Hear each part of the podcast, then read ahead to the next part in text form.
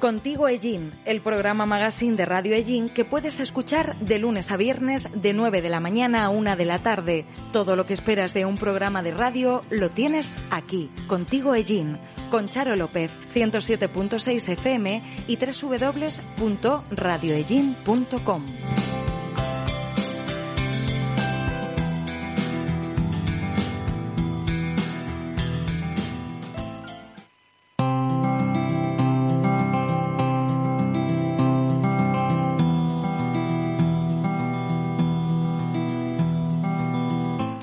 Así abrimos nuestro tiempo dedicado a las entrevistas eh, contigo, Ejin, en este lunes 14 de septiembre de 2020. Bueno, ya hemos anunciado que nuestro protagonista de hoy es eh, Emilio José Pinar, que es el concejal delegado de Servicios Sociales de Semana Santa y de Participación Ciudadana del Ayuntamiento de Ejin. Con él vamos a hablar de diferentes cuestiones y especialmente, bueno, vamos a empezar sobre todo pues por la organización de las primeras jornadas formativas y de intercambio de experiencias de salud comunitaria, algo evidentemente que en los tiempos que corren, pues claro, se nos antoja muy importante. Vamos a darle los buenos días y la bienvenida a Emilio José Pinar. Emilio, bienvenido, buenos días. Muchas gracias, Charo. Buenos días. ¿Cómo estás? Pues bien, dentro de, la situación que estamos viviendo, hmm. pues no, no, no nos podemos quejar y bien, manteniendo todas las las medidas de, seguridad, pero bueno, pues sí, trabajando y, en contacto pues con todo el mundo, que sea de manera de manera telemática, pues para ver cómo siguen funcionando, bueno, pues las instituciones y, las entidades de, nuestro municipio. Bueno, vamos a hablar, eh, si te parece, vamos a, ahora después te vamos a pedir también pues una valoración del trabajo de los servicios sociales, que si ya hablábamos en, pleno confinamiento, pues de que cómo se había incrementado de manera especial, pues nos imaginamos que ahora, unos cuantos meses después, pues este trabajo todavía sea pues más intenso, eh, lamentablemente, claro. Pero vamos a hablar de las jornadas que comienzan hoy, si te parece. Vamos a empezar por lo más inmediato, hoy y mañana. ¿Qué objetivo tiene, qué objetivo cumplen estas jornadas que, habéis organizado? Bueno, pues las jornadas que las organiza y para ser justos la mesa de salud que se forma eh, pues para trabajar, valga la redundancia, los temas de salud dentro del proyecto comunitario de los barrios del Cabello y la Ribera y que la, lidera fundamentalmente eh, bueno pues los técnicos del centro de salud número dos a los cuales desde aquí bueno pues sí que quiero aprovechar para darles las gracias por haberse sumado a este proyecto por haberse sumado a esta aventura que fue el proceso de desarrollo comunitario de los barrios Calvario y, Rivera y, bueno pues todo lo que venga a sumar y todo lo que venga a apoyar este este proyecto pues siempre es positivo. El objetivo que tiene bueno pues es acercar un poco otras experiencias que se están haciendo en otras zonas del mundo en temas de, de salud comunitaria pues también abordar la manera en la que se pueda participar por parte de los agentes de salud que tenemos en la zona norte del municipio que se han identificado y se ha hecho también un mapa con todos estos agentes de salud que también se va a presentar eh, el martes, se va a presentar el mapa de activos en salud.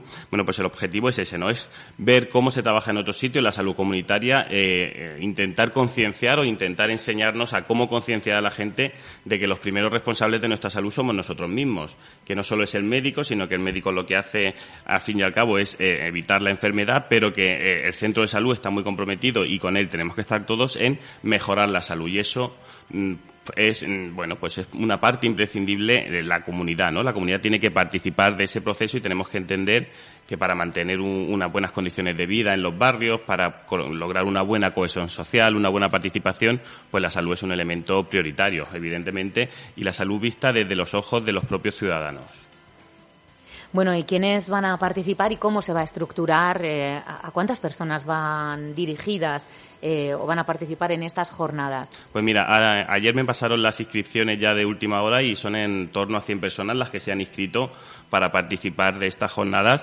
tengo que decir que, bueno, que como concejal me siento muy orgulloso porque tenemos gente de Latinoamérica, tenemos gente de Portugal inscrita, es decir, que se han convertido ya no solo en unas jornadas a nivel comarcal, que era lo que en un principio se podían hacer, sino en unas jornadas incluso internacionales donde está participando gente de otras zonas de, otros países, ¿no? También, bueno, pues la mesa se organiza, las jornadas se organizan hoy en una mesa redonda, una mesa redonda que se denomina Medicina Familiar y Comunitaria, una visión integral, y donde participan Annalí Chumpatiz, que es una profesora de cátedra de Medicina Preventiva y Social de la Universidad de Rosario de Argentina, También tenemos a Verónica Rodríguez, que es médico de familia y salud comunitaria del SESCAN, a Raquel Paez González, que es una pediatra de atención primaria, y a Esther Barra Sánchez, que es una pediatra comunitaria que trabaja en el Reino Unido, en el Servicio de Salud de Cardiff, en Gales.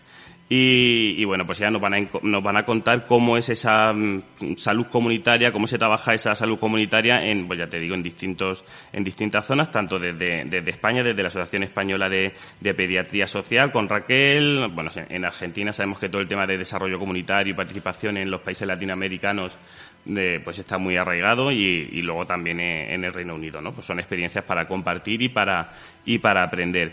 Y ya mañana, bueno, pues vamos a tener también una, una ponencia que la da Mauro Sánchez, que es de la Facultad de Ciencias del Deporte de la Universidad de Castilla-La Mancha y que se llama La Fábrica de Valores, una experiencia de educación integral a través de la práctica deportiva. Luego tenemos también a Daniel Hermida, que es el promotor de, de Gin en Bici. Ahora que estamos también esta semana, que estamos en la semana de la, de la movilidad, bueno, pues también es, es importante como, como podemos, ¿no? Eh, el usar otros medios de transporte alternativos al coche, que aquí somos muy, muy de coche, pues para mejorar nuestra salud. Y se terminará, bueno, pues con la presentación del mapa de activos en salud de los barrios del Cabrero y la Ribera, que es, ya te digo, es un trabajo que se ha venido haciendo a lo largo del último año por medio de, la mesa de salud de los barrios y que, bueno, pues va a ver la luz después de muchos meses que lo teníamos, eh, porque esto se ha ido postergando en el tiempo, lo hemos tenido que ir retrasando debido a la pandemia. Las jornadas en un principio iban a ser presenciales y al final son todas online, pero bueno, se va a presentar ya ese mapa de activos en salud y aquí pues también agradecer a todas las entidades, asociaciones y personas, eh, tanto privadas como jurídicas, eh, bueno, pues que han participado en la elaboración de este mapa de activos que yo creo que nos va a cambiar mucho la visión que tenemos sobre la zona norte del municipio y seguramente mucha gente se sorprenda de cuántos recursos y cuántas cosas se están haciendo, eh, ya te digo, ¿no? Del rabal para arriba, como se suele decir. Emilio, una pregunta también. Eh, ¿hay, ¿Hay algo presencial o todas las jornadas son online? Todo es online. Todo es online. Mm, todo. Esta tarde lo inauguraremos. Estaremos en el salón de plenos.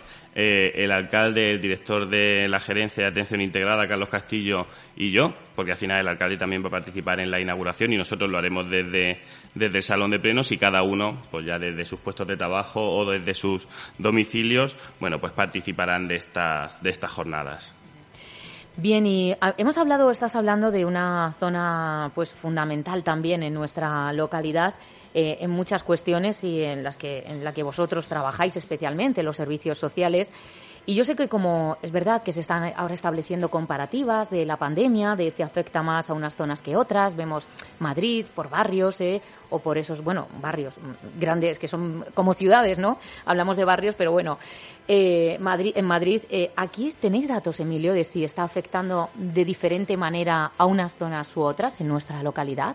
No, pues vamos, hasta donde yo conozco, no sé si el SESCAN tendrá ese tipo de datos segregado por zonas dentro claro, por el centro de salud, ¿no? del municipio, claro, ah, en las dos zonas, pero los datos que a nosotros sí que, nos llegan son datos generales de la gerencia, no nos llegan diversificados por, por zonas que entiendo que, que, el SESCAN sí que manejará esos datos, pero al ayuntamiento nos llegan datos globales de lo que es el municipio, con las pedanías incluidas. Claro, porque ahora se está hablando también, eh, como en todas las enfermedades y en tantas cuestiones, de la diferencia entre zonas más ricas, zonas más pobres, ¿no? De cómo afecta de manera diferente, ¿verdad? El, eh, coronavirus, incluso, ¿verdad? De cómo se expande de manera diferente dependiendo de, los niveles económicos. Hombre, no sé si en Egina hay tanta diferencia de niveles como para hablar de eso, pero en, otras ciudades, como digo, esto es una realidad constatable, con datos. Claro, pero porque, por ejemplo, si, si nos fijamos en Madrid, no es lo mismo el modo de vida y la manera de relacionarse que tiene la gente del barrio de Salamanca con la manera de vivir y de relacionarse que pueda tener la gente que viva en el pozo del tío Raimundo, ¿no? Eh, ya te digo, a lo mejor más que una, una cuestión económica es una cuestión de, cómo te relacionas y de que de hasta qué cercana se puede ser la gente y es verdad que en este sentido a barrios pues más obreros, más del extrarradio, la manera de relacionarse es mucho más cercana que en barrios de élite, ¿no? Donde el contacto humano es siempre un poco más, más lejano. Bueno, la inversión, por ejemplo, en tema mascarillas, ¿no?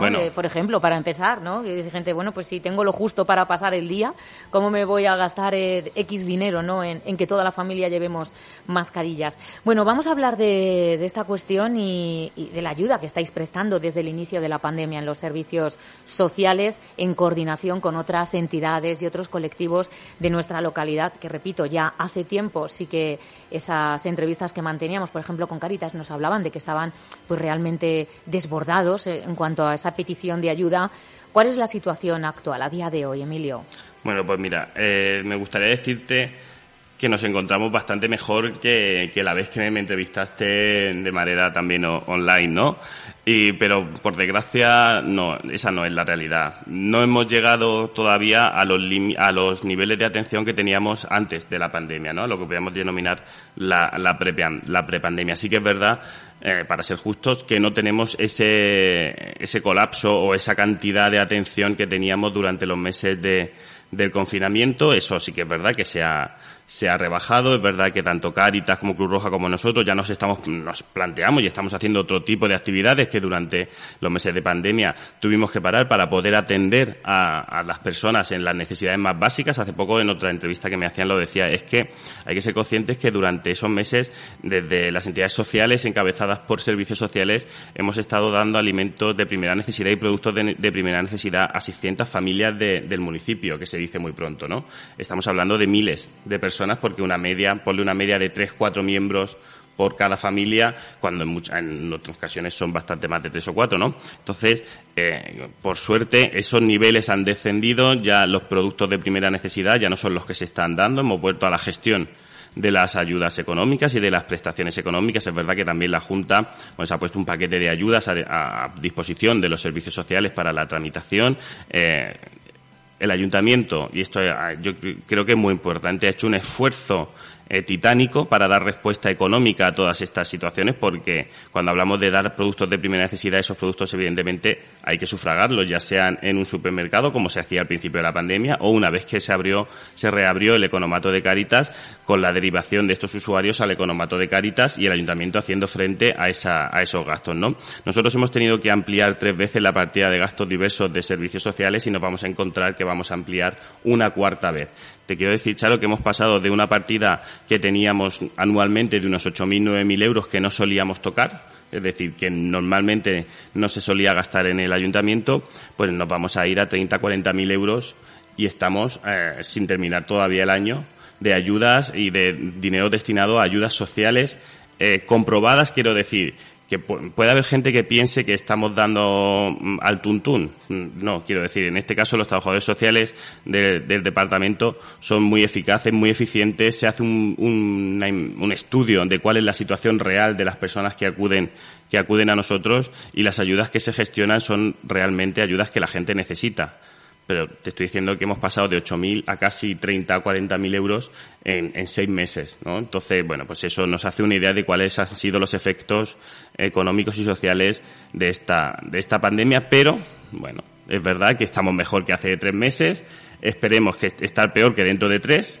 es decir, que volvamos a, los, a, la atención normal, el, ingreso mínimo vital, pues también supondrá, cuando empiecen a, a recibirse esas prestaciones, supondrá un alivio para el sistema de, servicios sociales, porque el, mero hecho de reconocer este derecho a la ciudadanía, bueno, pues hará que los servicios sociales nos podamos eh, dedicar a, promoción, a trabajo familiar, a otro tipo de hacer mucho más trabajo científico y mucho más trabajo de intervención social que el que se puede hacer cuando hay que darle a la gente de comer porque si no tienes para comer, poco te interesa que te, que te hablen de otras cosas, porque lo que te interesa, lo que te importa y lo que necesitas en ese momento es comer. Entonces, bueno, tenemos muchas esperanzas en que el ingreso mínimo vital rebaje los niveles de, de atención y podamos trabajar con esas mismas familias, pero otros aspectos que a fecha de hoy no podemos estar trabajando.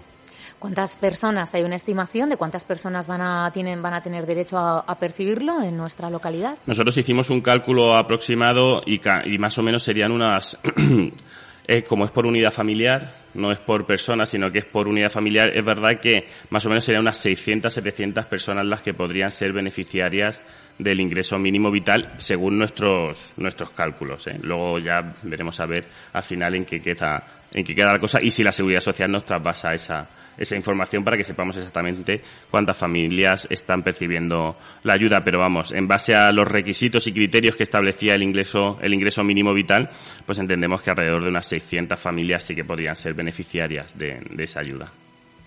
Más cosas, eh, más programas, más trabajo desde la Concejalía de Servicios Sociales. El programa de acompañamiento a cuidadores, eh, este programa, háblanos también de él. Bueno, pues mira, eh, esto era un compromiso que, Ramón llevaba en su programa electoral en las últimas elecciones. entendemos Charo, y, yo que soy trabajador social y que he trabajado mucho en la formación de personas, de cuidadores de personas en situación de dependencia, es prioritario que las personas que cuidan se sepan cuidar es decir, no nos sirve, eh, una persona no puede gastar, y digo gastar, eh, sabiendo el verbo que uso, su vida cuidando a otra persona porque eh, si tú no estás bien, tú no puedes atender bien a la persona a la que tienes que cuidar. Y muchas veces los cuidadores de enfermos dependientes viven tan, tan pendientes de la otra persona, viven tan con la otra persona, somatizan tanto a la otra persona que se olvidan de sí mismos. Entonces es necesario parar, es necesario enseñarles cómo tienen que cuidarse, es necesario enseñar a cómo organizar el tiempo, es necesario enseñar a que hay que, eh, compatibilizar tu vida con, con los cuidados. Y eso, Charo, mm, parece badaliz cuando lo puedes hablar aquí, pero para una persona que vive 24 horas, 7 días a la semana pegada a una persona en situación de dependencia, tener un respiro, encontrar media hora al día para dedicarse a sí mismo es un mundo y ese era un compromiso que llevábamos en el programa electoral. El año pasado, por primera vez, en colaboración con la Junta de Comunidades, se pudieron dar estos cursos, la verdad es que con muchísimo éxito. Y este año, bueno, pues hemos querido repetir, somos la única población de la provincia de Albacete que tiene, que tiene estos cursos. Y, la verdad es que estamos muy contentos. El nivel de, respuesta está siendo bastante bueno. Mucha gente está llamando a, a informarse y a, y a, inscribirse en los cursos. Es verdad que este año, bueno, vamos a ver si podemos compaginar la, parte presencial con la parte telemática para que eh, la gente también hay que entender cuál es el perfil mayoritariamente de las personas cuidadoras de enfermos de personas en situación de dependencia entonces bueno pues creemos que sería muy positivo el poder dar alguna parte presencial es verdad que, que en Madre María Luisa tenemos un salón de actos enorme donde se pueden guardar perfectamente las medidas de, seguridad, la distancia de dos metros entre persona y persona, o sea que en ese sentido ahí no tendríamos problemas, hacer grupos de menos de diez personas para no incumplir la normativa, pero bueno, en caso de que no, pues se hará todo de manera online y, y ya está. Pero lo importante es eso, ¿no? Que, que los cuidadores empiecen a tomar conciencia de que si ellos están mal no pueden cuidar bien. Y yo siempre les decía lo mismo cuando daba los cursos, aunque te parezca mentira, lo más importante de tu propia vida eres tú, porque si tú no, no cuidas de tu vida no puedes cuidar de la vida de, los demás. Y ese es el objetivo que tenemos con estos, con estos talleres de apoyándote pues talleres interesantes. ¿Dónde se tienen que realizar la, o dónde se pueden realizar las inscripciones y cuándo van a comenzar? Bueno, pues la fecha está por determinar. Sí que es verdad que va a ser en este primer, eh, en este último trimestre del año y bueno, pues para más información pueden eh, dirigirse al departamento de, servicios sociales, llamar por teléfono al 967 54 15 09, que es el teléfono directo de los servicios sociales y ahí bueno, pues le darán toda toda la información también en la en redes sociales hemos colgado la, información en la página web del ayuntamiento, en la parte de servicios sociales también tienen toda la, información y, bueno, pues ya te digo, desde la Junta se ha mandado también información a todos los cuidadores, eh, perceptores de la prestación por cuidados no profesionales en el entorno familiar, que son fundamentalmente a los que va dirigida esta, esta formación. Entonces, bueno, la gente tiene información y si no, ya te digo que de servicios sociales está abierto para, para informar a todo aquel que lo, que lo necesite. Más cosas, eh, servicios sociales, hablamos con Emilio José Pinar y vamos a hablar, ya que nos hemos ido y estamos centrados realmente, gran, gran, parte de ese trabajo se desarrolla y estamos hablando y hemos hecho mención pues a un barrio, el barrio del Calvario, nos vamos precisamente a uno de los colegios de ese barrio. ¿eh? Se os ha preguntado mucho a vosotros, a concejales, al alcalde, a, bueno, y se ha hablado mucho en el municipio porque ha llamado la atención pues ese absentismo escolar, al menos en los primeros días del colegio Entre Culturas. ¿Qué datos tenemos? ¿Tenéis datos, por ejemplo, como concejal esta mañana eh, se han puesto en contacto contigo? ¿Han acudido más alumnos? Eh, eh, ¿Cuál es la situación actual? Esta mañana Lucy iba, como concejala de Educación, iba a, llamar a, la directora del Ente Cultura pues, para ver cuál era la situación. La semana pasada terminamos con los mismos, con los mismos datos. Y es verdad que nosotros, bueno, pues en este caso desde servicios sociales el, ya los técnicos han salido a la calle en, los barrios, la gente que trabaja en los servicios del barrio del Calvario y la Ribera han salido a la calle. El viernes estuvieron toda la mañana por el barrio, bueno, pues recordándoles a todos la obligatoriedad de ir al colegio. Repito, lo dije el otro día también en otra entrevista, el colegio no es voluntario, el colegio es obligatorio, es un derecho de los niños, un deber de los padres y, y la no asistencia al colegio es un delito. Un delito que la comisión de absentismo, en caso de que eh, la situación se siga manteniendo, bueno, pues pondrá en conocimiento de la Fiscalía y de los jueces para que se actúe en consecuencia. Pues ya te digo, una decisión de los padres no puede mermar los derechos de un hijo. Y en este caso se está, se está haciendo. Entonces, ya te digo, también se ha convocado para la semana que viene la comisión de absentismo local para abordar el tema. Y, bueno, yo no, no es una situación que me sorprendiera, lo tengo que decir, tengo que ser sincero, conociendo, bueno, pues cómo, cómo se estructura la vida en, dichos barrios, no me extraña, no me extrañó en los índices de asentismo, pero sí que es verdad que es nuestra responsabilidad ahora el hacer que esos niños vayan, vayan al colegio. Digo, empezamos la semana pasada, hoy seguimos en, la calle, los técnicos están en, la calle de los barrios recordando la obligatoriedad y en sí en una semana eh, pues no hemos mejorado los datos, pues ya en vez de los técnicos de servicios sociales será policía local quien, bueno, pues haga este trabajo de concienciación. Y ya te digo que, y desde aquí hacer un llamamiento a los padres, el Colegio Entre Culturas tiene unas ratios muy bajas, en las aulas se mantienen perfectamente todas las distancias de seguridad, el colegio ha trabajado mucho para garantizar la seguridad de todo el alumnado y desde aquí felicitar también al equipo directivo de, del Entre Culturas entonces no hay ningún riesgo más allá del que pueda haber en cualquier otra reunión familiar o reunión social en la que se pueda en la que se pueda participar y que es un lo vuelvo a repetir es un delito el no llevar a los niños al colegio porque es una es un deber de los padres y un derecho del menor y así el ayuntamiento actuará en consecuencia para que ese derecho de los menores prevalezca sobre la voluntariedad de los padres de llevar o no a los niños al colegio. Hombre, hoy por hoy, con un 5% de alumnado, eh, es el colegio más seguro de todo Ellín y de toda España, diría yo. Bueno, porque evidentemente... Tenemos datos de que hay otros, otros colegios menos peores todavía. en otras zonas similares a los barrios del Cabo y la Ribera donde la situación es, es igual, ¿no? Hablamos de... ¿y qué os dicen? Espera, ¿qué os dicen? Que es que digo, porque yo sé que tú tienes contacto y que conoces a mucha gente de esos barrios, a familias eh, cuando os habéis puesto en contacto o has preguntado, ¿qué te dicen esas familias? Dicen, Emilio, yo no llevo a mis hijos por esto. Por miedo. O sea, es el miedo, es el, único... Es el miedo, es el miedo. Es, es miedo a un posible, pues el resto de posible también tenemos miedo. Todos, es, mi respuesta, ¿no? Yo también tengo dos hijos, quiero decir que siempre alardeo de, de ellos. Evidentemente, claro que tengo miedo. Mis hijos van a, uno de los coles en este sentido que es más complicado, que es el Isabel la Católica. Es un cole muy pequeño, con unas entradas y salidas muy complicadas por la zona en la que se encuentra pero tengo la tranquilidad y la confianza de que el equipo directivo ha trabajado como, vamos, han trabajado muchísimo y, de hecho yo la, semana pasada visité el colegio y las medidas se guardan perfectamente y hay un control absoluto. Entonces, quiero decir, todos tenemos ya no miedo, sino respeto de lo que pueda pasar, pero eso no puede mermar el derecho de unos niños a recibir una educación. Y, y en eso, ya te digo, vamos a empeñarnos y vamos a ocuparnos para que esos datos se mejoren y, y podamos, bueno, pues que esto simplemente sea una anécdota de verdad que, que, la población en este caso de los barrios, bueno, pues tiene un concepto de la prevención de la salud, pues seguramente eh, diferente al que tengamos otra, otra gente, ya sea por formación, por costumbre, por cultura, y bueno, pero poco a poco estoy convencido de que, que en unas semanas, bueno, pues el cole retomará su, su vida normal viene, hombre, hablar, pasar de estos temas y de estas cuestiones tan vitales, tan importantes y yo creo, claro, que, que cualquier fiesta y cualquier otro tema, pues eh, compararlo no, es que no se puede comparar. Pero quiero hablar también contigo de Semana Santa. Ya sé que queda mucho, que la Semana Santa, hablar hoy de si va a haber o no Semana Santa es realmente una tontería, no merece la pena eh, gastar ese tiempo. Pero sí que del museo, que sé que estos días eh, pues te han preguntado por el tema museo de Semana Santa, eh, ya sé que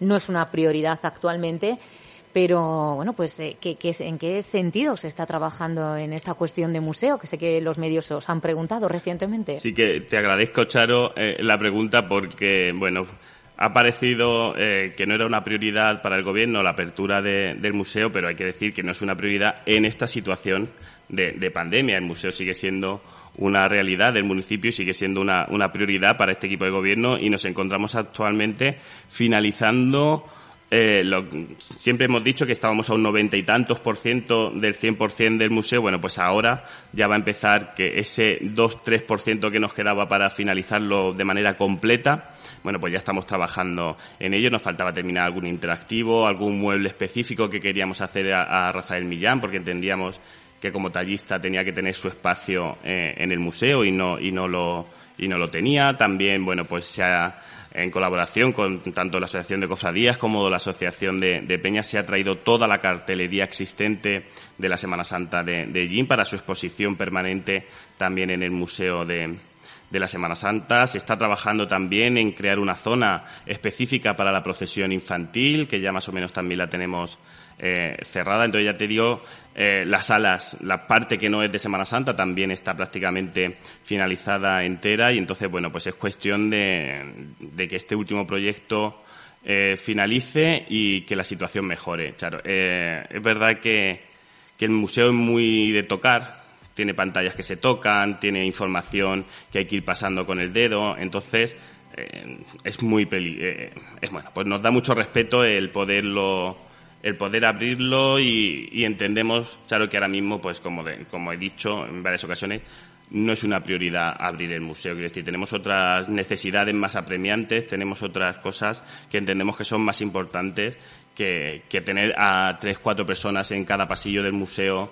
pues desinfectando cada vez que pase una persona, pues, haciendo que no toquen. Entonces, bueno, nosotros seguimos trabajando trabajando en él para que en el momento que se abra bueno, pues esté perfecto y esté al 100% ya por fin, después de, tantos años trabajando en él y tanto esfuerzo y tanto dinero que nos ha costado eh, tener el museo hecho una realidad. Es algo de lo que nos sentimos muy orgullosos, pero bueno, yo creo que la población lo entiende perfectamente y de hecho a mí por la calle eh, nadie me ha criticado el hecho de que el museo esté cerrado porque yo creo que es, que es, de, que es de lógica, ¿no? Bueno, pues eh, casi a punto de finalizar, eh, 10 de la mañana, cuatro minutos, estamos en directo, la repetición, reposición de, este, de esta entrevista a las 3 eh, de la tarde. Eh, te voy a preguntar, ya sé que son datos eh, pues que ha pasado hace muy poquito y no creo que hayan encontrado a los culpables, pero los actos vandálicos de, de la ermita del Rosario, ¿cuándo tuvisteis conocimiento de ellos y, y sabéis algún dato extraordinario en cuanto a pues a conocer también. Hay cámaras de seguridad que me imagino que las habrá en el santuario del Rosario, ¿no? Pues es tan sencillo.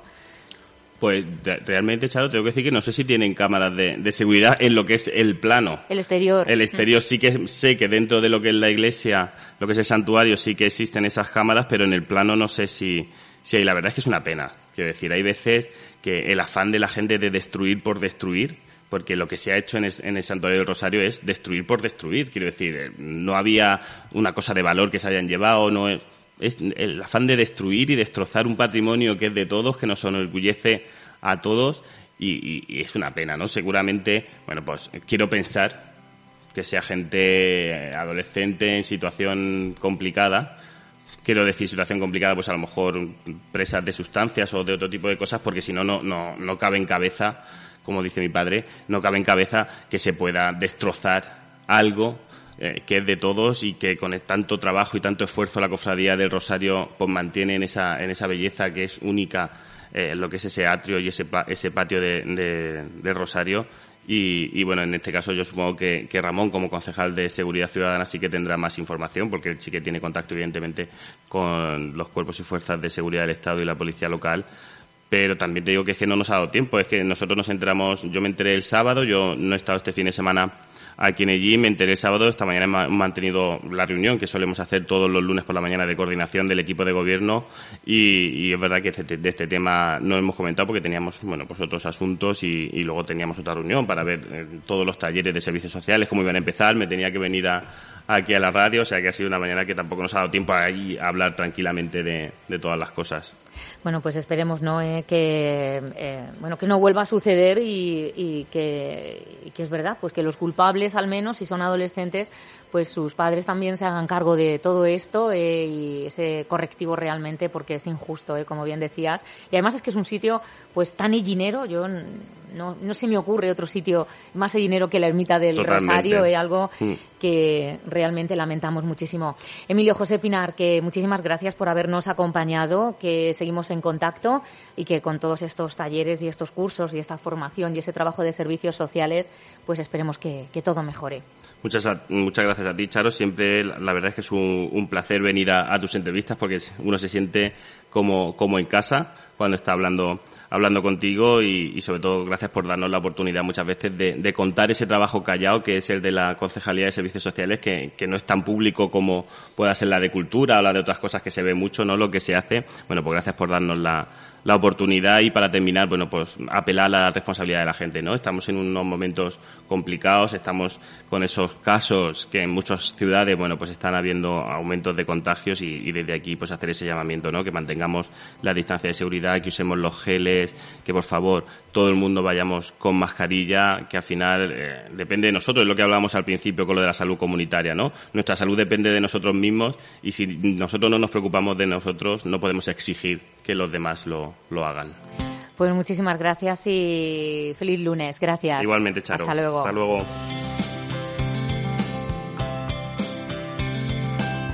Diez de la mañana, ocho minutos. Seguimos, sigue, continúa la radio en directo.